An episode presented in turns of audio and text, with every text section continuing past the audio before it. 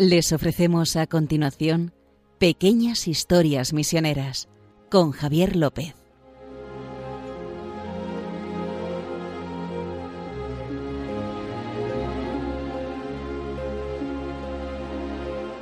Bueno, un día más estamos aquí en Pequeñas Historias Misioneras de la mano de Obras Misioneras Pontificias y como siempre me acompaña Justo Amado, director de OMEPRES. ¿Qué tal, Justo? ¿Qué tal, Javier? Ah, bien, aquí estamos.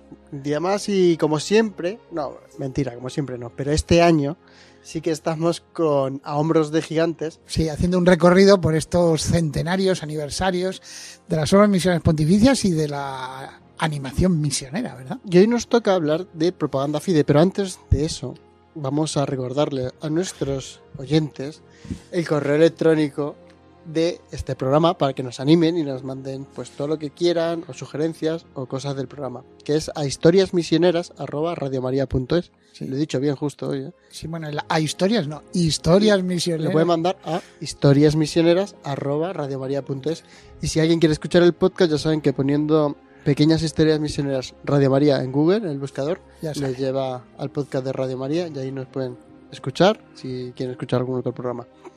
Bueno, lo dicho, empezamos justo con Propaganda Fide 400 años. Sí, sí, porque hemos visto el nacimiento de la hora de la propagación de la fe, el Domun, hemos visto cómo se convirtieron en pontificias las obras misionales uh -huh. y ahora otro aniversario es la fundación de una institución que es de la curia romana, de la Santa uh -huh. Sede del Vaticano, que se llamaba, se llamaba Propaganda Fide. Que es la más antigua. Sí. Bueno, no, no, no. no Digo, del, del la, ah, bueno, de, todas, de, obras, de todos estos aniversarios, sí, sí, que estamos pues ya, ya 400 años, sí, hace, hace un poquillo sí, de sí. tiempo. 100 años es poco, 200 empieza a ser algo largo, y pero 400, 400 ya hace mucho. O sea, pero estos 400 años eh, no se sabe exactamente cuándo se cumplen, uh -huh. porque tienen una fecha que es el 6 de enero, es el día de la Epifanía, la manifestación de Dios a los pueblos. Y precisamente en, en ese día se pone en, en, marcha esto que sería, para que sepan ustedes lo que es una congregación en Roma, no son las congregaciones como, no sé, los jesuitas, los maristas, las franciscanas misioneras de María, eran como los ministerios de la Santa Sede. Pues hay uh -huh. ministerio de, de, Asuntos Exteriores, ministerio uh -huh. de no sé qué, pues igual, las, que eran organismos que utilizaba el Papa para cumplir su misión universal.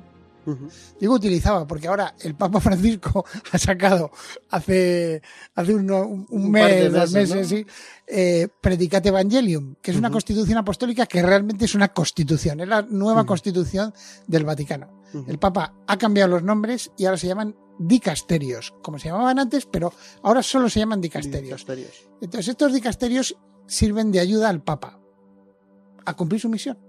Para eso están, son 16 y no hay más. Los ha arreglado el Papa y entra, todo esto entrará en, en, en ejercicio el día 5 de junio, el día de Pentecostés.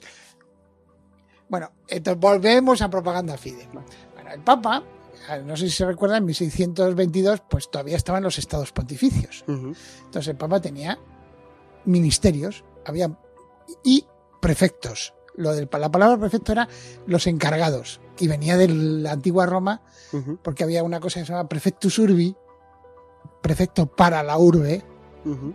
que era el jefe de policía. Entonces, todos los encargados de, de estos ministerios se llamaban prefectos. Y eh, pero esto se sigue manteniendo, ¿no? Sí, esto se sigue manteniendo en la nueva. La. Entonces, eh, y había un prefecto para las aguas que cuidaba los acueductos de la antigua Roma y los que se habían hecho en el Renacimiento. Había otro prefecto para las calles, normalmente eran cardenales. Uh -huh. Y entonces, pero claro, decías tú, eso, es, eso está muy bien. Pero bueno, Creo que sigue siendo así. eso está muy bien, pero oiga, oye, ¿y, y, y, y para qué está la iglesia? Pues para llevar el evangelio a los pueblos. Entonces, faltaba clarísimamente un, una congregación para, ¿cómo se llama? Para propagar la fe. De propaganda fide significa para propagar la fe. Es una perifrástica latina para los que hayan estudiado latín. Propaganda fide, para la, la fe que debe ser propagada. Uh -huh. la, sería la traducción más perfecta, ¿no? Y entonces, eh, en realidad, eh, lo, que, lo que ocurre, quien funda esta congregación, sí, es por aprobación del Papa, pero quien está detrás es un valenciano, que es muy famoso. Eh, por lo menos en Valencia lo es, Juan Bautista, Vives. ¿Por qué es famoso en Valencia? Porque tiene una falla. Hay una calle de Juan Bautista Vives, y entonces una de las fallas que se queman en Valencia, eh, cuando vienen en la época de fallas, es la falla de Vives. Pues es de, está dedicada a este señor, que fue una persona muy interesante, porque fue el primer eh, embajador del Congo ante la Santa Sede. Un valenciano, sí. Ya en esa época. Sí, porque no sé si saben que el primer obispo del Congo eh, fue eh, Monseñor Enrique en el siglo XVI, o sea, XV, XVI. O sea, cuando llegaron los portugueses al Congo, empezó la evangelización y el hijo del rey, pues quiso ser sacerdote y acabó siendo obispo. O sea, el primer obispo no hay que ir al siglo XIX o hace poco. No, no, no. Entonces, se establecieron lazos entre el Congo y la Santa Sede y el representante era este señor, este señor tan bajo, ¿no? Eh, Juan, Bautista, Vives. Y este Juan Bautista Vives eh, eh, hizo un seminario, o sea, estaba realmente, era una persona muy interesante, fue diplomático, como hemos dicho, y, se, y realmente se ordenó sacerdote después en Roma. O sea, no, no era. No, es que fuese una. Eh, fue una vocación tardía, por decirlo de alguna manera.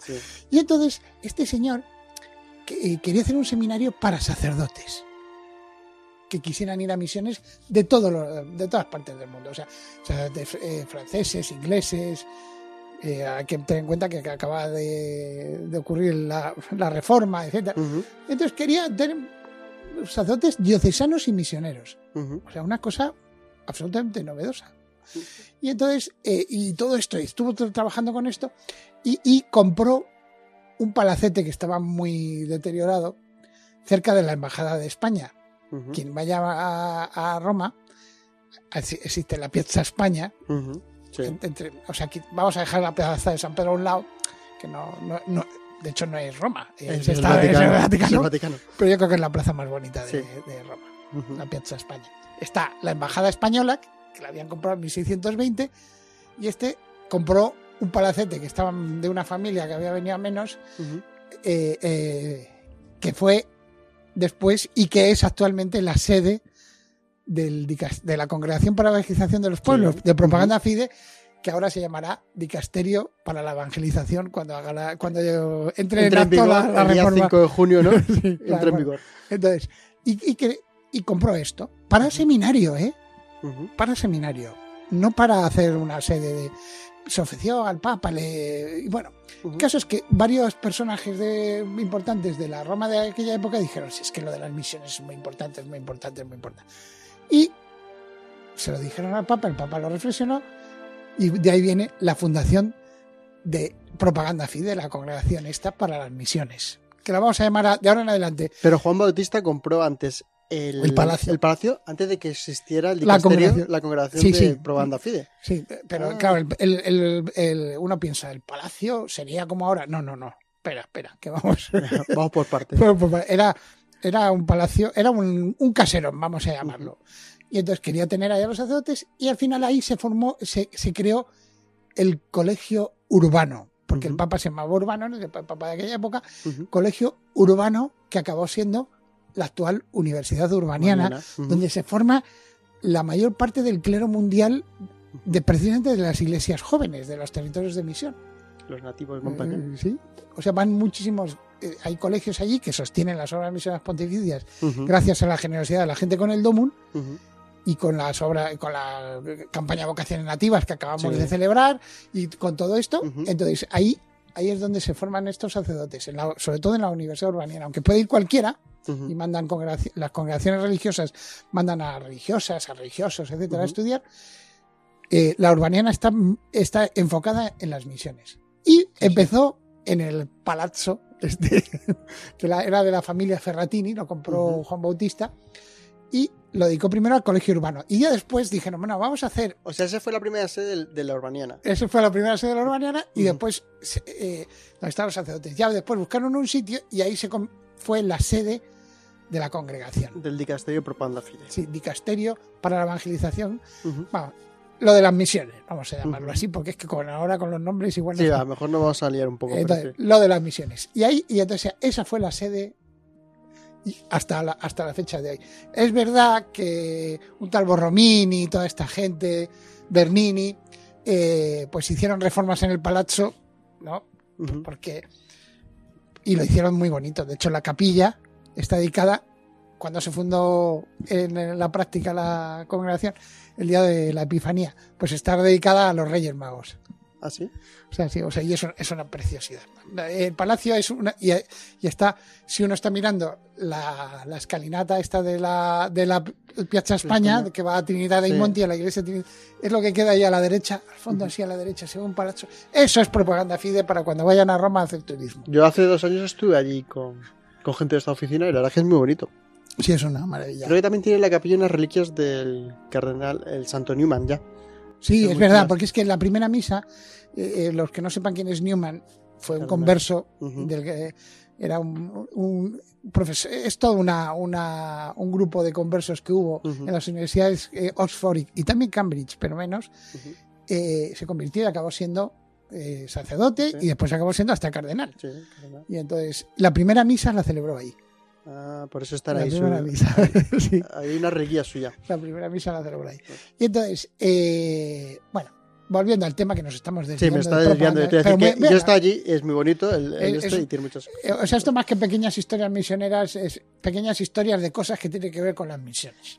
Y con propaganda FIDA de hace 400 años. Y entonces, eh, pero lo, les hemos hablado, si han seguido nuestros programas, les hablamos en su momento de que había una cosa que se llamaba el patronato regio en España y el padroado regio en Portugal.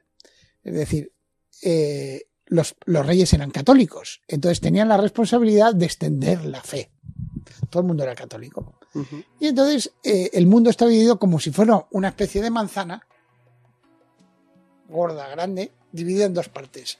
La parte de la derecha, es decir, de África hacia la India y por ahí, eso era de Portugal. Y la parte de la izquierda, América, es verdad que movieron la línea para coger Brasil los portugueses. Dijeron, bueno, este trozo para mí. No, eso iba a ser para España. Y tenía la responsabilidad de, evangelizar eso. ¿Qué ocurre? En principio estaba bien porque le salía muy bien a la iglesia. Los mm. reyes pagaban el desplazamiento de los misioneros, etcétera, se iban allí. Y, oye, y la cosa funcionaba. Pero claro, empezó a juntarse política y religión. Y en el siglo XVII hubo lo que se llamaron las guerras de religión. Y esto de estarse pegando golpes por, por la fe, pues es una mala idea. Es una mala idea. Y entonces, eh, eh, la Congregación para la Evangelización de los Pueblos nació precisamente como una especie de, oye, vamos a separar el poder civil, o sea, lo del César y lo de Dios, pues es, es, una imagen clarísima de, O sea, las misiones no pueden ser una cosa política. Evidentemente. Y después, eh, claro, los, los, países protestantes lo veían como, como, una especie de amenaza. O sea, los, eh, la católica España mandando misioneros. Y, y, en los países protestantes también había católicos, ¿no?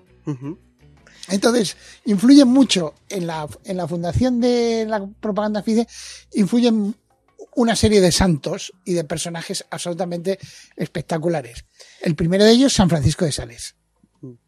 Se me estaba viniendo a la cabeza lo que estabas comentando, que si propaganda fide, eh, aparte, el dicasteri que se formó para el tema de la evangelización, que no fuera a separar el tema de lo político con la evangelización, desmonta mucho lo que a la gente hace es acusa a la gente cuando se evangelizaba que se colonizaba. No, no, no. Era una carga que tenían los reyes. Pero yo que desmonta mucho ese mito que la gente dice, no, lo que se hacía... No, lo, que pasa es que, ¿sabes qué pasa, Javi? Que para, a la hora de juzgar el pasado, si tú lo juzgas con los criterios actuales, bueno, si nos juzgaran ellos con sus criterios, estábamos perdidos. Dices ahora, dices ahora, al siglo XXI. una persona del siglo XVI dice, a ver, vivís solos, tristes, desamparados. Qué tontos que sois, ¿no? Pero ¿qué, piensas que van a pensar de nosotros? ¿Qué pensarían nosotros dentro de un par de siglos cuando pase? No, el individualismo que hay actualmente, pues si nos juzgan ellos estaríamos perdidos. Y encima habéis hecho guerras en el siglo XX que las nuestras eran una broma. O sea, que no vengan dando lecciones, etcétera. vale, sí, yo iba más al tema de que, como decías que No, no, que por eso que... A separar lo O sea, siempre habrá, pero por más que intentes discutir, siempre habrá alguien que diga, pues no, no, no. Digo, sí, tú estabas ahí. ¿Estabas ahí? Yo veo los frutos y hay que juzgar, como dice Jesucristo, a partir de los frutos. Entonces, pero vale, era un paréntesis. Sí, pero un, pero interesante. San Francisco de Sales. No, digo, porque no nos vamos a meter tampoco nosotros en terrenos. Ah, eh, San Francisco de Sales eh, es el patrón de los periodistas, oye. el patrón de los periodistas. Un tío majo.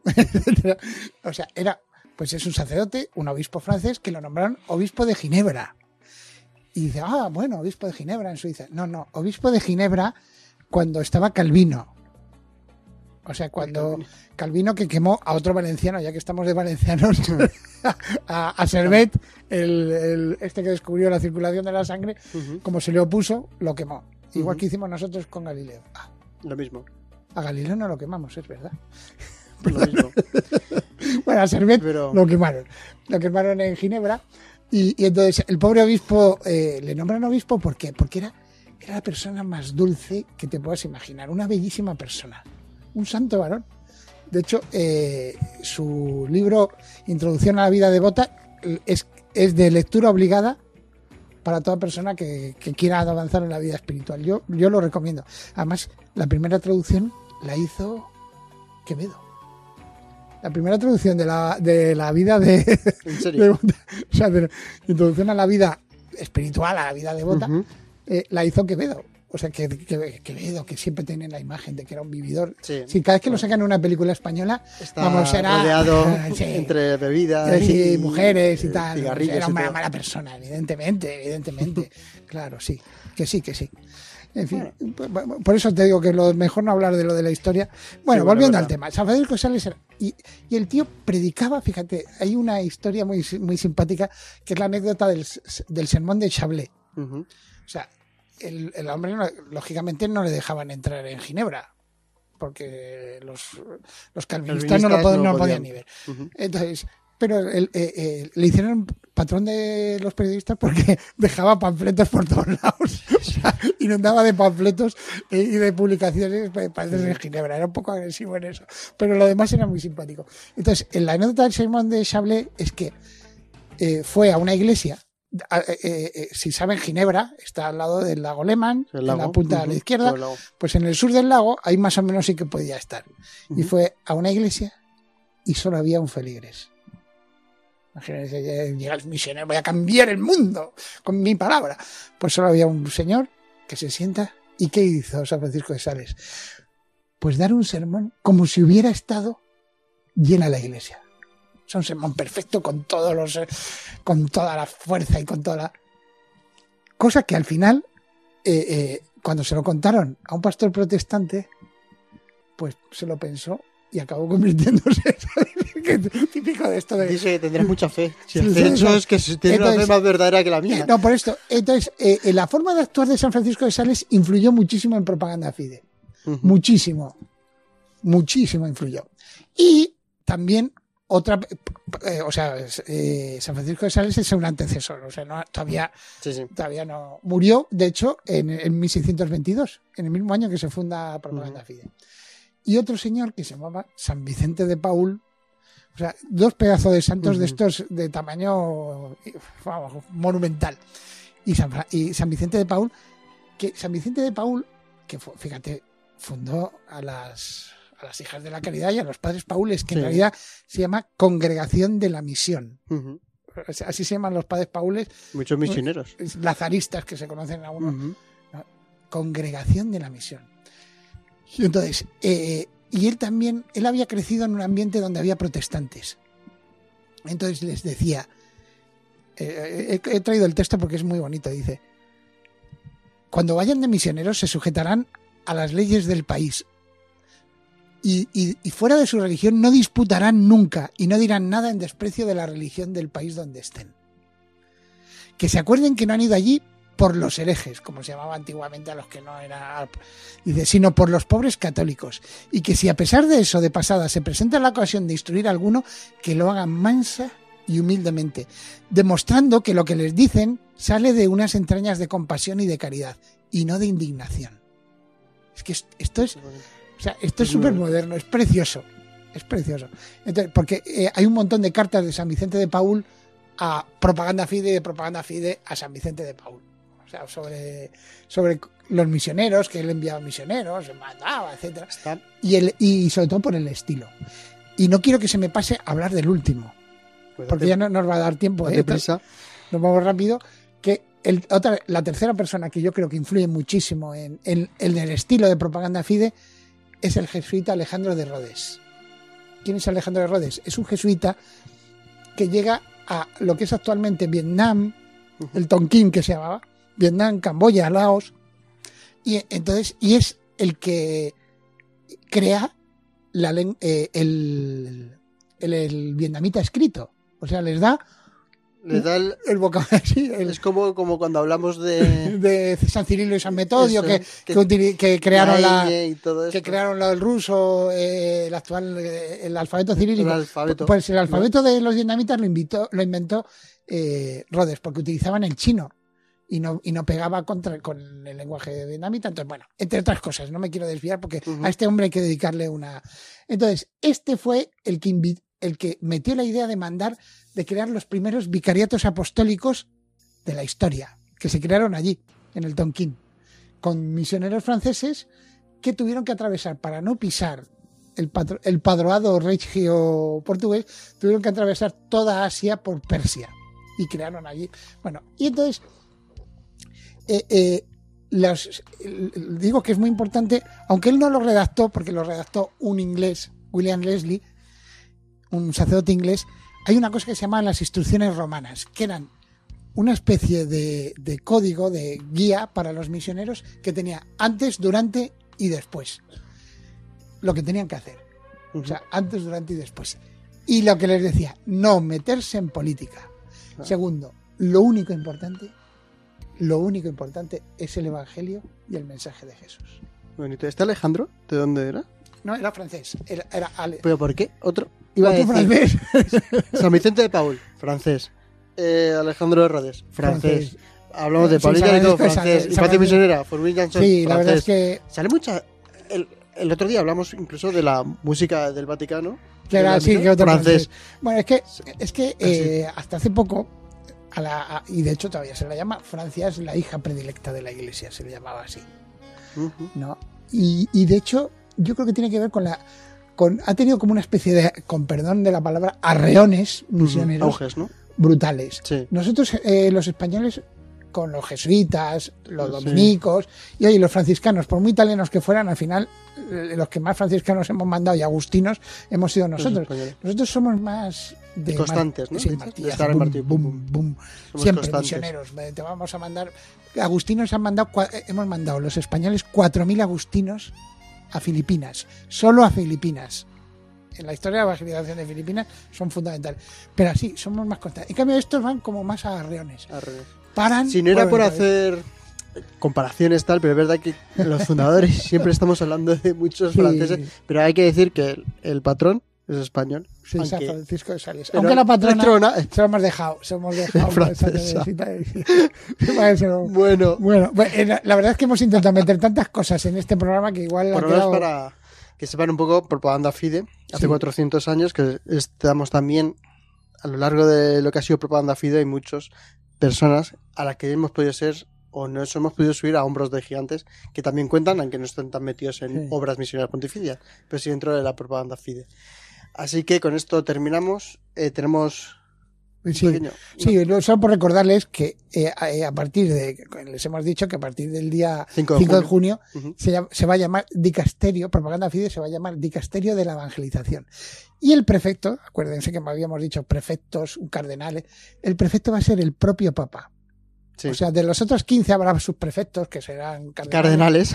Sí, pero de este ha dicho que se lo reserva el Papa porque de hecho para eso está para la evangelización. Vas a tener un nuevo jefe que va a ser el Papa. Sí, justo. tú y yo, ¿eh?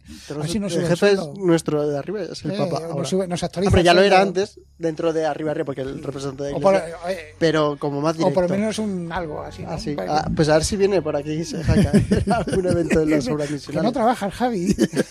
¿Te imaginas? Bueno, justo, ya se nos acaba el tiempo. Eh, ya saben que pueden escribirnos a historiasmisioneras.radiomaria.es y pueden buscar los podcasts en Iglesia, iba a decir Iglesia Iba, imagínate, es Iglesia Iba, es el programa que hacen nuestras compañeras de horas misionales los viernes cada 15 días. Pero no, era, pero no era eso, sino decir pequeñas historias misioneras en Google y ponen Radio María y podrán ver ahí los podcasts. Justo, se nos acabó el tiempo. Venga, muchas gracias por, esta oportunidad de hablar sobre las misiones. Que ya saben que al fin el domingo este es, es la jornada de vocaciones nativas. Acuérdense también de de obras misionales y de las vocaciones nativas que quieren ser sacerdotes y no tienen medios para poder hacerlo, pues que sepan y ayuden este fin de semana a esas vocaciones que quieren llegar a ser sacerdotes. Y ya está, el siguiente programa ya estaremos ya a las puertas de la beatificación de Paulín Que se lo dedicaremos a ella. Muy bien, hasta luego.